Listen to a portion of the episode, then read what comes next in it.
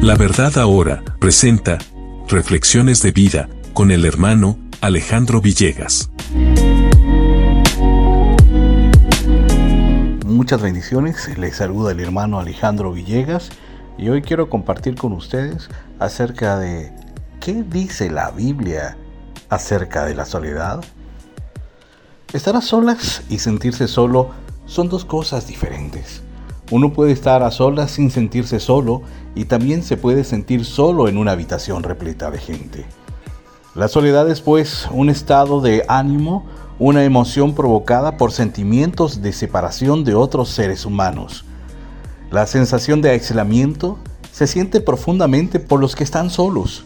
La palabra hebrea traducida desolado o solo en el Antiguo Testamento significa único, solo, uno, único, solo uno, uno que es solitario, abandonado, miserable.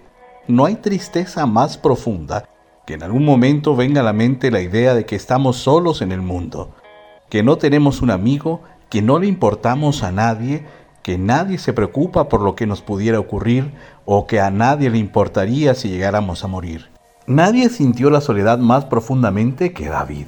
En una serie de peticiones sinceras y desde lo más profundo de su corazón que le hizo a Dios, David clamó en su soledad y desesperación. Su propio hijo se levantó contra él. Los hombres de Israel lo persiguieron y se vio obligado a huir, a huir de la ciudad y dejar su casa y su familia.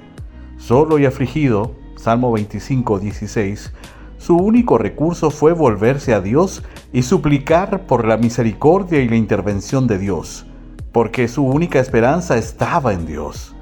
Es interesante notar que la palabra solo nunca se usa en el Nuevo Testamento para describir a las personas. En el Nuevo Testamento, la palabra solo solo aparece dos veces y en ambas ocasiones se refiere a lugares desérticos. Marcos 1.45 y Lucas 5.16, donde Jesús iba para estar a solas. Cualquiera que sea la causa de la soledad, para el cristiano la curación siempre es la misma, la comunión consoladora de Cristo.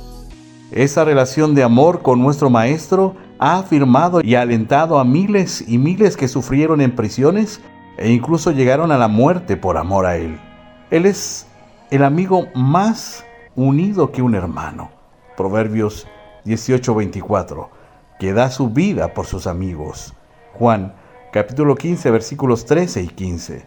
Y quien ha prometido que nunca nos va a dejar ni abandonar, sino que estará con nosotros hasta el fin de los tiempos. Mateo 28, 20.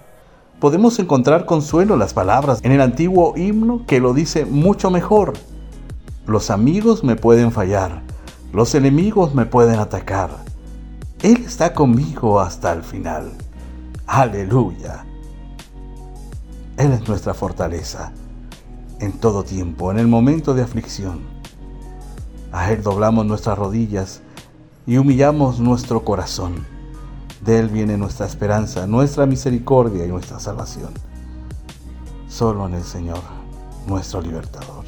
Muchas gracias por su atención y nos volvemos a encontrar en una próxima eventualidad Dios mediante. Bendiciones. Hemos presentado Reflexiones de Vida con el hermano Alejandro Villegas.